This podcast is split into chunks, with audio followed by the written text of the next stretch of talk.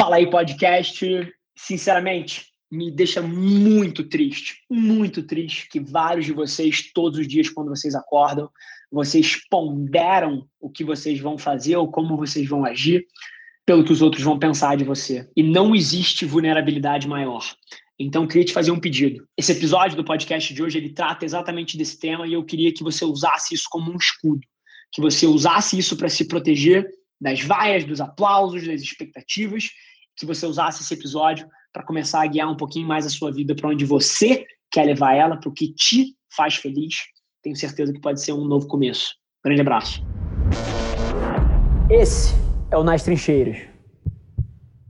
Ao mesmo tempo que você tem que ignorar as circunstâncias da sua vida, ignorar o ambiente externo, você também não é capaz de fazer isso a 100%. Você não é capaz de ignorar 100% das influências externas. Então, a primeira coisa que eu te digo é que para você treinar o seu mindset, para que você chegue num ponto onde a opinião negativa dos outros não te influencie, a primeira coisa que você precisa fazer é ter um propósito muito claro daquilo que você quer.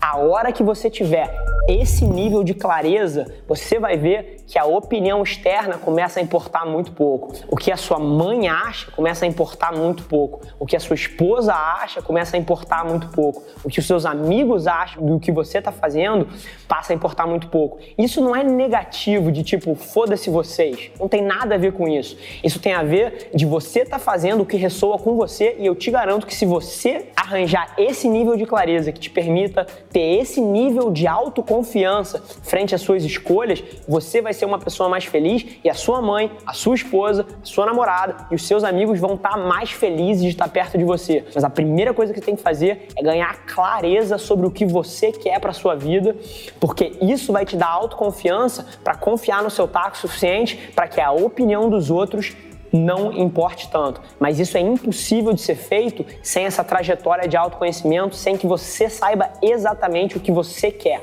Então, essa é a primeira coisa. E aí, galera do podcast, Rafa Velar na área, para tudo. Igual o João Kleber, para, para, para, para, para, para, para tudo. Se você é um empresário ou gestor de uma empresa que fatura abaixo de 100 milhões de reais, para e me ouve, porque eu estou lançando uma nova empresa. Centenas de vocês ao longo dos últimos dois anos que quiseram contratar a Velar não conseguiram, porque a Velar ela é focada em marcas globais, em empresas muito grandes. Mas agora vai ser possível. Estou começando uma nova empresa onde a gente vai atender empresas que faturam abaixo de 100 milhões de reais. Então, se você está nesse perfil e você quer transformar o seu negócio frente a tudo que o Covid está fazendo no mundo dos negócios, toda a transformação digital que vai acontecer nos próximos anos, você precisa ganhar mais contexto na nossa nova empresa. Eu ainda não vou abrir o nome, mas se você quiser entrar na lista de espera para ser um dos primeiros clientes, a gente vai privilegiar quem tiver na lista antes, você tem que entrar agora, agora, em www.rafavelar.com.br barra futuro. E lá você vai ter todas as informações, você vai conseguir entrar nessa lista de espera. E, mais uma vez, se você tem uma empresa ou é gestor de uma empresa que fatura menos de 100 milhões, você precisa ganhar contexto no que a gente vai fazer. Te espero lá. Mas ao mesmo tempo que você tem que ganhar esse nível de clareza que vai te blindar de várias das opiniões negativas e de várias das críticas não construtivas que a gente recebe numa base diária, é impossível que você se blinde 100%.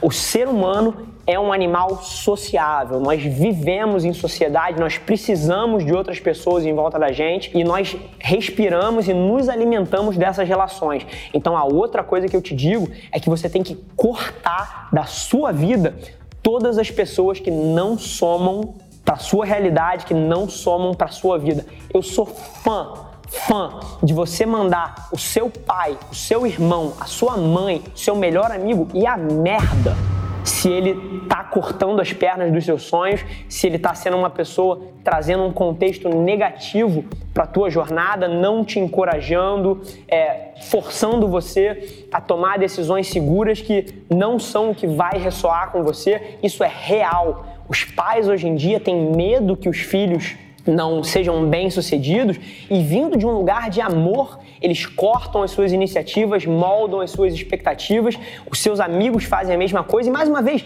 vindo de um lugar muito puro, vindo do fato que eles acham que a vida é difícil, que você estaria melhor tomando decisões mais seguras.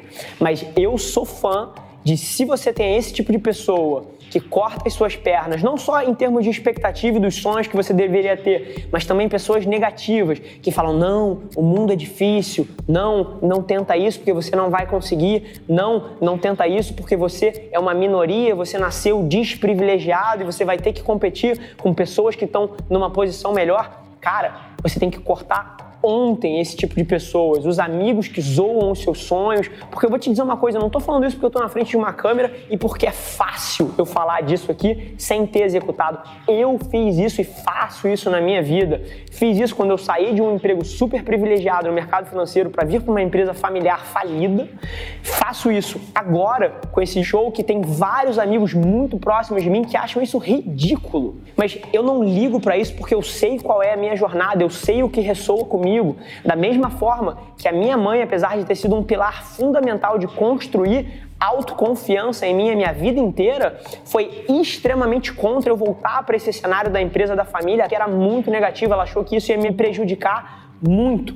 Mas eu, por acreditar no meu, no meu taco o suficiente para tomar essa decisão por mim, fui capaz de me vedar dessas coisas, assim como eu estou sendo capaz de me vedar das críticas não construtivas que eu estou recebendo agora. Então, é por aí que você tem que navegar. Número um, você tem que ganhar clareza nos seus propósitos. E número dois, você tem que cortar da sua vida, nem que seja cortar o seu pai, a sua mãe, o seu melhor amigo, se eles são negativos e se eles não somam para sua jornada. Então, como eu acho que você consegue um nível alto de autoconhecimento? Eu acho que é você refletindo sobre a sua vida e não só vivendo ela dia após dia sem pensar nas coisas que estão acontecendo. Porque o mundo te dá feedback, cara. O mundo vai te dizer o que você é bom e no que você é uma merda. O mundo vai te dizer isso. É só você estar disposto a escutar e você não ser romântico ao que você gostaria que você fosse.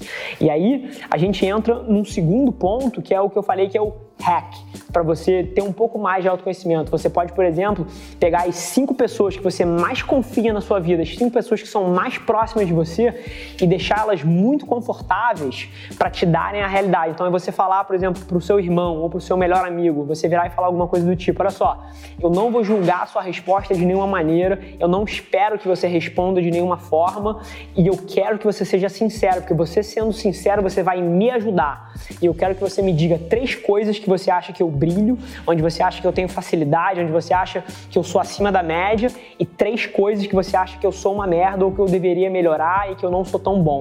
Eu acho que se você deixar as pessoas que te amam confortáveis o suficiente para elas te darem o feedback que você precisa, elas vão te dar e isso vai te dar uma peça de informação para você conseguir ser um pouco mais autoconsciente. Mas isso não é tudo, porque a maior parte disso vai ter que vir de você e vai ter que vir da sua experimentação, de você entender o que ressoa com você, o que não ressoa com você, e você vai ter que estar atento. Eu acho profundamente que todo mundo é um pouco corrompido pela vida. E eu acho que as suas tendências naturais, as nossas tendências naturais, são aquelas que a gente demonstrava antes da gente receber as pressões financeiras, as pressões sociais que a gente recebe quando a gente fica mais velho. Então, por exemplo, é você olhar outro hack, é você olhar para quando você tinha 7 anos, para quando você tinha 11 anos, o que, que você fazia naturalmente? Onde você gastava de investir seu tempo? Provavelmente essas vão ser as áreas onde você tem mais talento, essas vão ser as áreas que te trazem mais felicidade e não as áreas que você teve que percorrer por causa das circunstâncias da vida. E mais uma vez, eu bato sempre da gente não ser romântico com as coisas que a gente gostaria de fazer e a gente navegar esse espaço de forma inteligente para não pagar um preço grande no curto prazo. Então, mesmo que você atualmente seja um advogado, seja um engenheiro e você descubra que você quer ser um artista, que é a arte que te traz felicidade, eu acho que você tem que ir aos poucos para esse caminho. Você tem que manter o seu dia a dia em dia, não pegar dívida, não fazer coisas que você vai se arrepender e gastar os outros 50% do seu dia dedicado à arte fazer uma transição curta. Mas como você gera autoconhecimento, eu não sei. Eu só sei que eu sempre tive e eu sei também que eu sou uma pessoa que reflete muito sobre a vida. Mas agora eu te digo outra coisa Uma tese que eu tenho é que autoconhecimento está muito ligado à autoconfiança. Eu acho que ninguém se conhece profundamente. Você acha que você se conhece, mas os seus valores mudam várias vezes ao longo da sua vida. Agora, quando você olha para alguém que você acha que ela tem muito autoconhecimento, o que provavelmente ela tem é muita autoconfiança. Ela não questiona cada passo que ela dá, ela não julga cada movimento que ela faz. Ela está muito mais preocupada em fazer coisas e pegar o feedback do que preocupada se isso é a coisa certa ou se aquilo é a coisa certa. E ela vive sem essa pressão do auto-julgamento.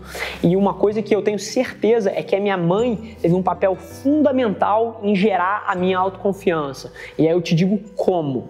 Desde pequeno, ela me fez tomar as minhas decisões e me fez viver as consequências. Então, eu queria fazer judô, eu queria mudar de escola, eu queria faltar uma prova. Maravilha. Agora, as consequências eu ia viver. não tinha conversa. Então, a minha mãe me dava a liberdade de escolher as coisas, mas ela mantinha os checks and balances, ela mantinha a responsabilização em cima de mim o tempo todo. Se eu quisesse fazer uma atividade extracurricular, maravilha, mas eu ia ter que permanecer nela no mínimo por dois anos e eu não podia faltar nem com febre, nem com resfriado. E a sua mãe pode achar isso um absurdo, mas eu sei o quão bem isso me fez, o quão responsável isso me fez, o quão autoconsciente das minhas escolhas isso me fez, porque eu sabia o preço das minhas escolhas e eu fui ensinado isso desde muito pequeno. Então, apesar de eu não ter uma resposta pronta sobre como você gere, como você fica autoconsciente, eu tenho certeza que o papel dos pais na sua criação é fundamental. Eu tenho certeza que autoconfiança é fundamental e eu tenho certeza que você ter um diálogo interno forte e você analisar a sua vida com base diária é uma coisa fundamental para você conseguir pegar o feedback que a vida e que o mundo está te dando. Esse foi mais um episódio da nossa experiência em áudio e como eu já falei, eu adoraria saber que você está gostando do que a gente está compartilhando por aqui. Então não esquece, se você está tirando valor desse conteúdo, ia significar o mundo para mim, que você tirasse um print da sua tela, postasse no Stories me marcando e aproveita para ir na sua plataforma favorita também e deixar um rating de cinco estrelas e um comentário lá, ajudando a gente a construir essa comunidade tão vibrante que move o Brasil para frente através do empreendedorismo e que fala desse Brasil que dá certo. É um prazer ter vocês comigo e a gente se vê no próximo episódio do podcast.